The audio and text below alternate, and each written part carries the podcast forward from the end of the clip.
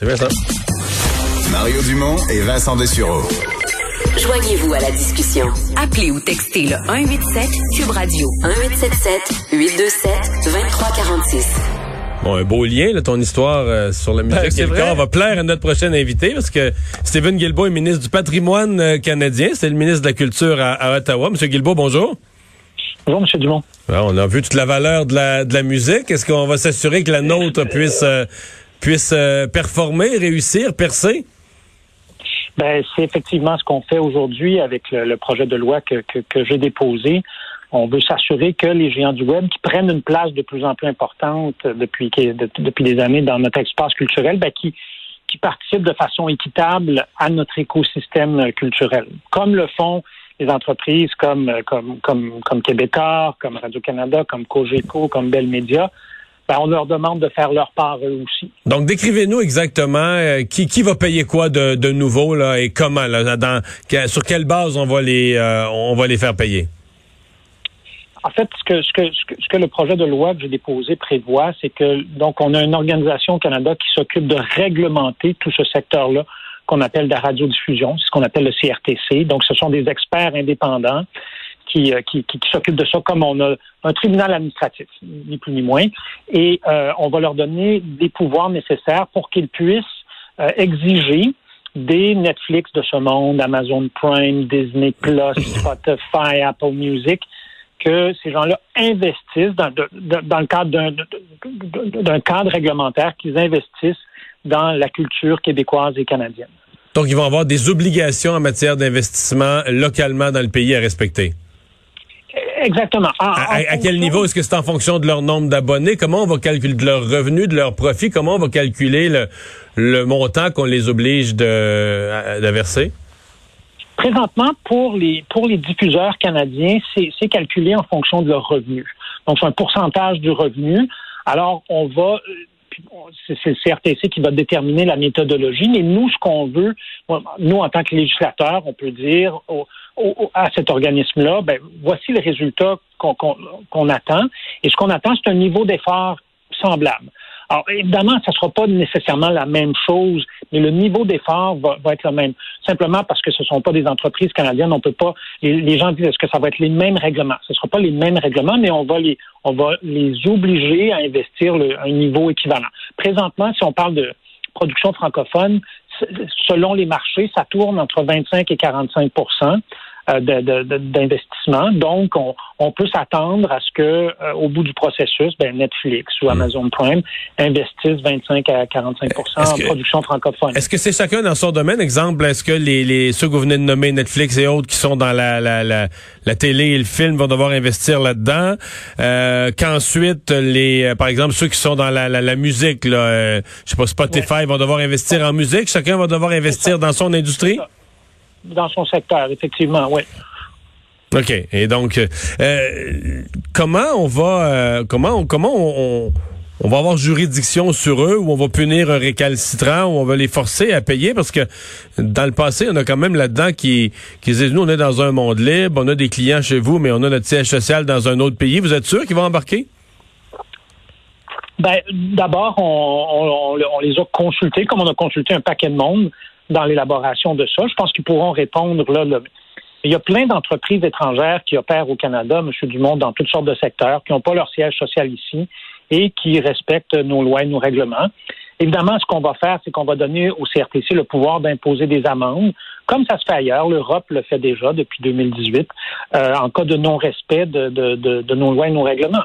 Et ce seront des amendes assez salées. Donc, un fou d'une poche, là, si, euh, si tu peux investir puis ça te coûte moins cher, pourquoi tu paierais une amende qui te coûterait plus cher?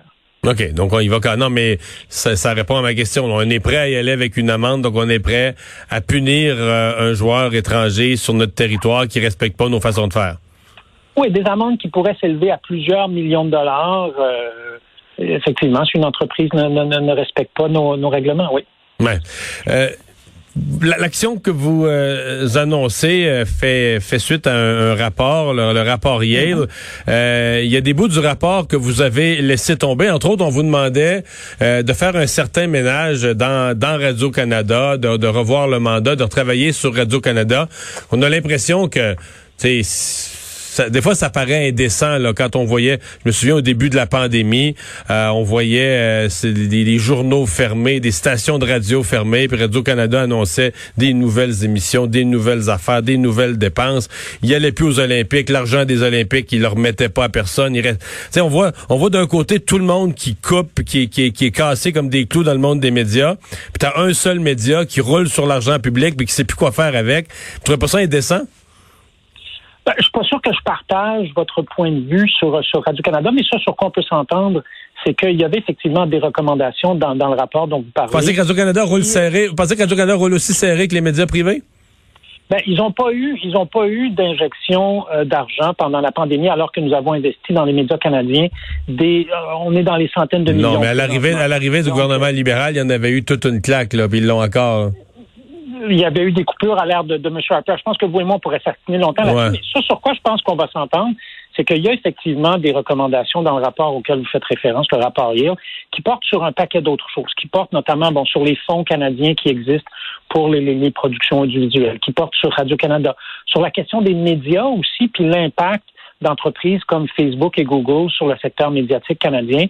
Et ce sont des éléments, je, je parlais au cours des dernières semaines, j'ai parlé aux Australiens, aux Français, qui sont en train de mettre en place des règlements pour s'attaquer à Facebook et Google sur le volet médiatique. Ben, on, a pris l'engagement de faire la même chose, mais pas à l'intérieur de ce projet de loi-là. Je comprends. Donc, c'est pas parce que c'est pas dans le projet. Euh, par exemple, ça, l'utilisation du contenu des médias par les, plateformes de réseaux sociaux, vous n'avez pas renoncé. C'est pas parce que c'est pas dedans que vous y avez renoncé. Ah, au contraire, il y avait plus de travail qui avait été fait avant que j'arrive sur cette question-là de la radiodiffusion, donc c'était plus facile pour moi d'aller de l'avant. rapidement, on voulait le faire avant, le mois de juin, mais avec la pandémie, ça a été un peu retardé. Mais pour le, volet des médias, on travaille là-dessus. On, même que je dirais qu'on est sur des chiffres de, de, de, de, deux, trois chiffres par jour pour, pour faire en sorte qu'on puisse déposer un projet de loi le plus rapidement possible. On est un gouvernement minoritaire, donc il n'y a pas de temps à perdre. Mmh. Est-ce que vous avez une suivi l'élection américaine et une préférence pour ce soir? Ah, M. Dumont, c'est au peuple américain de décider. Euh, c'est pas certainement moi dans, ma chaise euh, assis à Gatineau qui va leur dire quoi faire. Hmm. Vous allez surveiller ça quand même. Un observateur intéressé. oui, je pense qu'il y a beaucoup de gens qui, vont suivre ça ce soir. Euh, je, serai de, de, ceux-là certainement. Stéphane Guilbeault, merci beaucoup d'avoir été avec nous.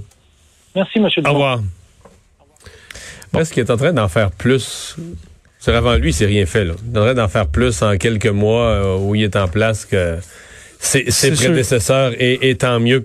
Euh, Puisqu'il nous reste deux minutes, là, on parle de politique américaine. La nouvelle juge qui vient d'être nommée, euh, qui, qui, est déjà aux États-Unis, qui est la juge Barrett, qui est déjà sur un premier dossier. Oui, un dossier euh, touchant qui, qui, va être intéressant à suivre parce que Amy Coney Barrett, donc la nouvelle juge, euh, bon très conservatrice, là, qui vient d'être nommée, donnant une majorité quand même importante à la cour pour les conservateurs, va avoir un dossier quand même important sur les droits des homosexuels à trancher à partir de mercredi. Alors, ce sera un des premiers euh, dossiers euh, qui va être intéressant à suivre.